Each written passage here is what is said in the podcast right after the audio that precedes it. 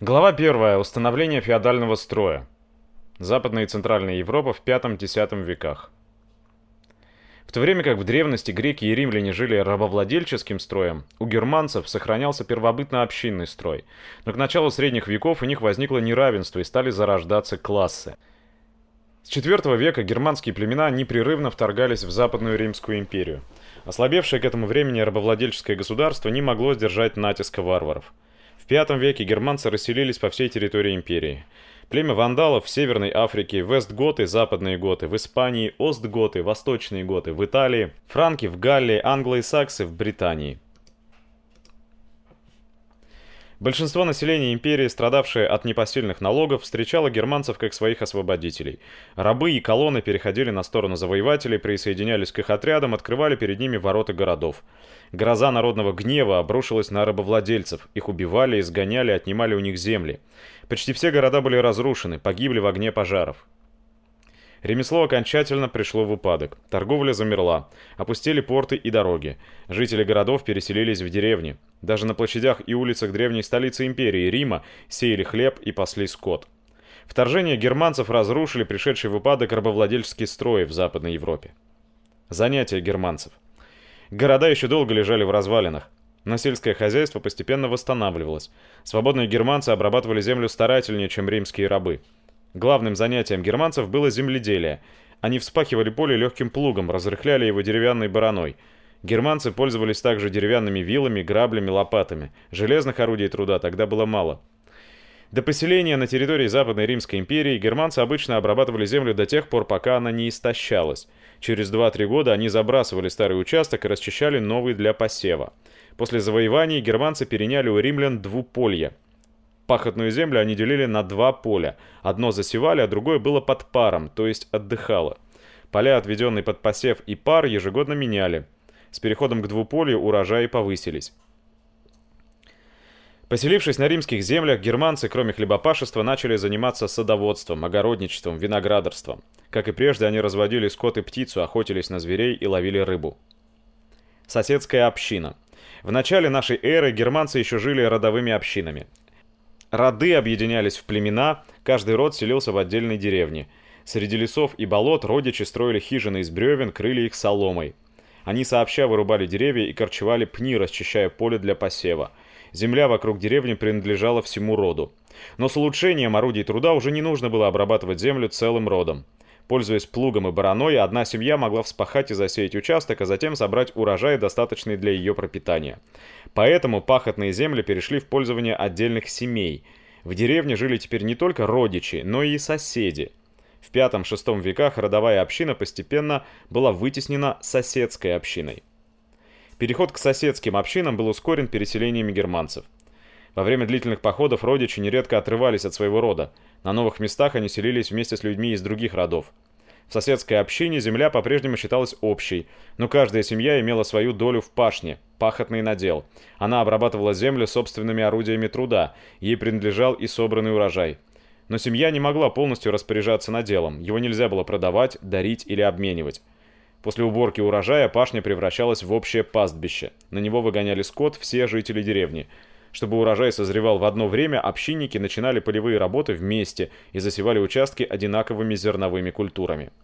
Лесами, лугами, пустошами и реками жители деревни пользовались сообща. Каждый общинник мог охотиться и рубить деревья в лесу, косить сено на лугу, пасти скот на выгонах, ловить рыбу в реках и озерах. После германских завоеваний свободные крестьяне-общинники составляли основную массу населения Западной Европы. Постепенно в общинах начинает расти неравенство. Среди германцев давно уже не было равенства. В первые века нашей эры у них выделилась знать, первые люди племени. Это были старейшины, стоявшие во главе родов, и военные вожди, которых выбирали для руководства племенем во время походов. Вожди набирали себе дружины воинов, они кормили дружинников за своим столом, давали им оружие и боевых коней. Знатные люди имели больше земли и скота, чем рядовые члены племени. Им доставалась львиная доля захваченной на войне добычи. Племенем управляло народное собрание, его созывали старейшины. Вооруженные мужчины из разных деревень в лунную ночь сходились на обширной лесной поляне. Собрание решало важнейшие дела, объявляло войну и заключало мир, выбирало вождей, разбирало споры между общинниками и их проступки. Оно судило по древним обычаям, которые передавались от отцов к детям. На собрании выступали только знатные люди, а рядовые члены племени звоном оружия одобряли или громкими криками отвергали их предложения. Во время походов на Римскую империю неравенство среди германцев сильно возросло. Вожди, старейшины и дружинники жили в основном за счет добычи, захваченной на войне. Они перестали работать в своих хозяйствах. На полях знати работали рабы из пленников. Но рабов было мало, и положение их было иным, чем у римлян. Рабу выделяли небольшой участок земли, на котором он вел свое хозяйство. С этого участка он кормился сам со своей семьей, а часть выращенного зерна и скота отдавал своему хозяину. С развитием хозяйства у германцев совершился переход от родовой общины к соседской и появилась неравенство. Таков итог первой главы. Глава вторая. Образование государства у франков. Германские племена франков жили до переселений по нижнему течению реки Рейна. Во главе каждого племени стоял свой военный вождь. В конце V века среди франкских вождей выдвинулся хитрый, расчетливый и жестокий Хлодвиг – Знатных франков давно манили плодородные равнины соседней Галлии. Они мечтали захватить там земли и скот, дорогое оружие и боевых коней. Вступив в союз с вождями других племен, Хлодвиг повел франков в поход на Галлию.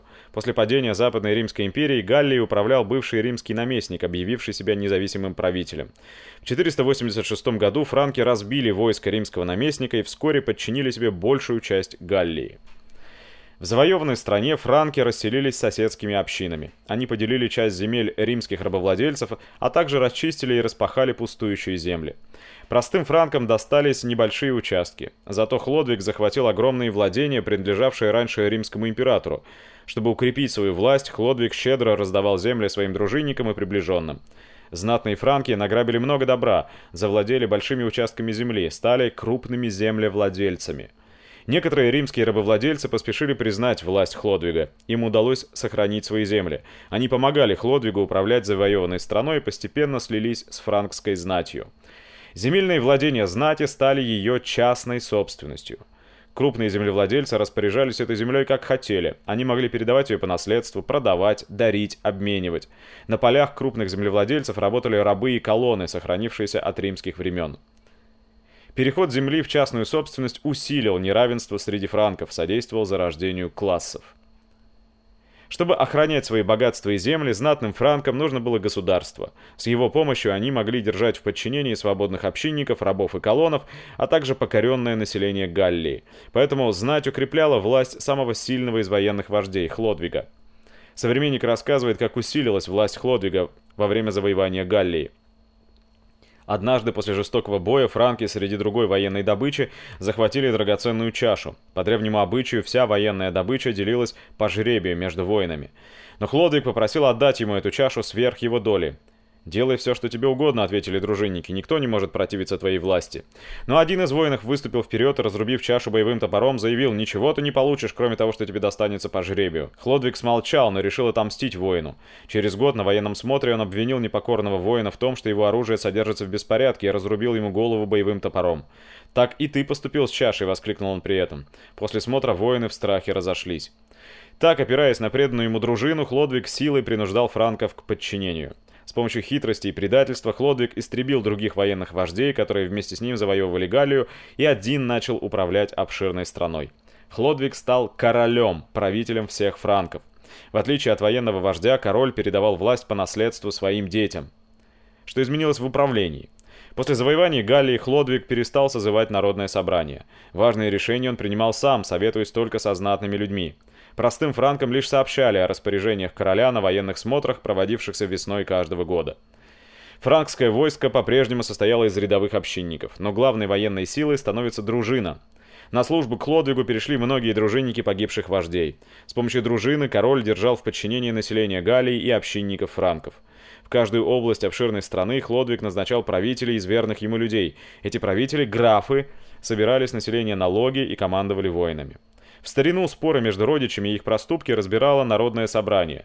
Теперь высшим судьей стал король. На местах общинников судили графы и знатные франки. Крупные землевладельцы хотели ввести строгие наказания для тех, кто покушался на их земли и богатства. По приказу Хлодвига были записаны старинные обычаи франков и новые приказы короля. Из них был составлен первый сборник законов. Эти законы грозили высокими штрафами за похищение рабов и кражу скота, за поджог амбаров и скотных дворов. Законы охраняли частную собственность и закрепляли неравенство среди франков. С появлением частной собственности и зарождением классов у франков образовалось государство. После завоевания Галлии франки приняли христианскую веру. Чем это было вызвано? Хлодвиг и знатные франки понимали, что христианская религия им будет очень полезна. Она внушала трудовому народу покорность и терпение, призывала усердно работать на господ. Поэтому король со своими дружинниками принял христианскую веру, а затем заставил принять ее и всех франков. Церковь укрепляла власть Хлодвига. Она прощала ему многие преступления, утверждая, что Бог предает в руки короля Хлодвига врагов его. Хлодвиг охранял богатство церкви и щедро награждал ее новыми землями. Государство, пользуясь поддержкой церкви, защищало жизнь и собственность крупных землевладельцев, помогало знати держать в подчинении трудовой народ. Статьи из сборника законов франков, начала VI века. Если кто украдет быка или корову с теленком, присуждается к уплате 35 солидов. Солид – это римская золотая монета. Если кто украдет королевского быка, присуждается к уплате 90 солидов, не считая стоимости похищенного. Если кто сожжет амбар с хлебом, присуждается к уплате 63 солидов. Если кто проникнет в чужой сад с целью покражи, присуждается к уплате 15 солидов. Если кто украдет раба, коня или упряжное животное, присуждается к уплате 30 солидов. Если кто лишит жизни свободного франка и будет увлечен, присуждается к уплате 200 солидов. Если кто лишит жизни человека, состоящего на королевской службе, присуждается к уплате 600 солидов. Рост крупных земельных владений и закрепощение крестьян. По примеру короля, знатные франки набирали себе воинов и за службу давали им участки земли. Чтобы иметь больше земель для раздачи воинам, знать разными способами присваивала наделы свободных крестьян. Эти захваты облегчались тем, что семейные наделы с конца VI века перешли в частную собственность общинников. В старинных архивах историки нашли много документов, рассказывающих о том, как франкских крестьян лишали собственности на землю. Нередко знатные франки со своими дружинами совершали нападения на деревни и силой захватывали земли крестьян. У знатных людей было много и других способов, чтобы увеличить свои владения. Как сказано в документе того времени, они ищут случая, чтобы осудить бедняка, а также заставить его идти на войну, и это делается до тех пор, пока бедняк, разорившись волей-неволей, не продаст или не передаст им свою собственность. Страдая от притеснений сильных соседей, графов и дружинников, крестьянин был вынужден обращаться к одному из них с просьбой о защите. Но эта защита дорого обходилась крестьянину, его земля переходила в собственность к покровителю. Среди самих общинников тоже выделялись богатые люди. Большинство же общинников беднело и разорялось. Крестьяне страдали от частых неурожаев и войн. Почти ежегодно их отрывали от хозяйства, призывая в войско, а снарядиться в поход надо было за свой счет. Во время нападений враги нередко сжигали деревни, вытаптывали посевы, угоняли скот. Трудностями крестьян пользовались богатые общинники. Обедневший крестьянин брал взаймы у богача скот, семена для посева, продукты, а затем отрабатывал свой долг на его поле. Если бедняк не мог в срок выплатить долга, он вынужден был передать богатому соседу в собственность свой надел. Так немногие общинники становились крупными землевладельцами. Лишившись собственности на землю, крестьяне попадали в зависимость от крупных землевладельцев. Крестьянин обычно продолжал вести хозяйство на своем прежнем наделе, но за пользование этим наделом он должен был работать на поле господина и отдавать ему часть своего урожая. Не все зависимые крестьяне оказались в одинаковом положении. Одни из них утратили собственную землю, но сохранили личную свободу.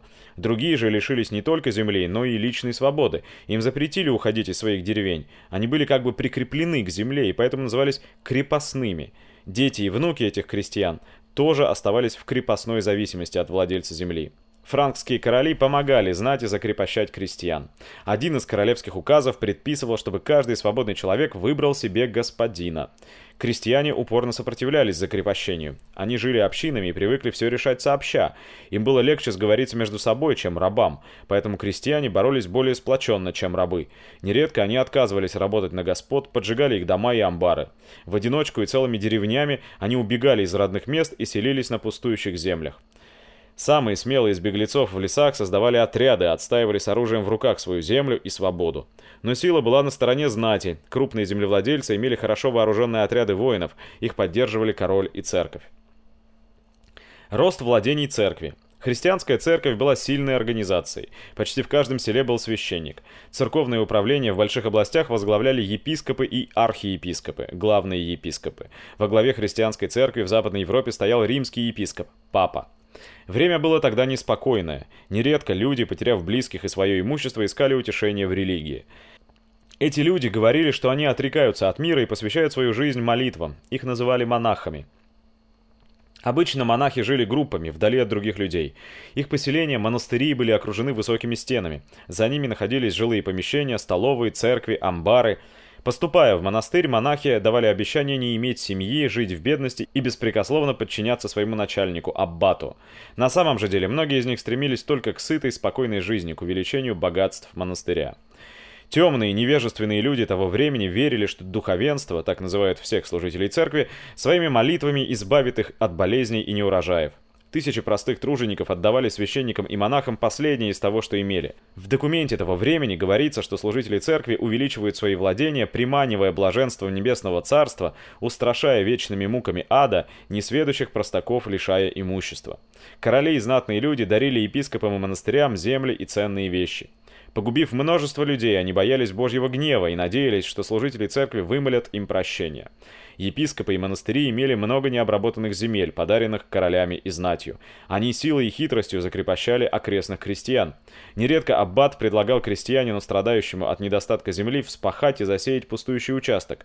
Но, получив дополнительный надел, крестьянин должен был передать в собственность монастырю свой участок. За пользование своим и дополнительными наделами его обязывали работать в монастырском хозяйстве. Постепенно вся деревня попадала в зависимость к монастырю. В VI-IX веках у франков образовались два класса – крупные землевладельцы и зависимые крестьяне –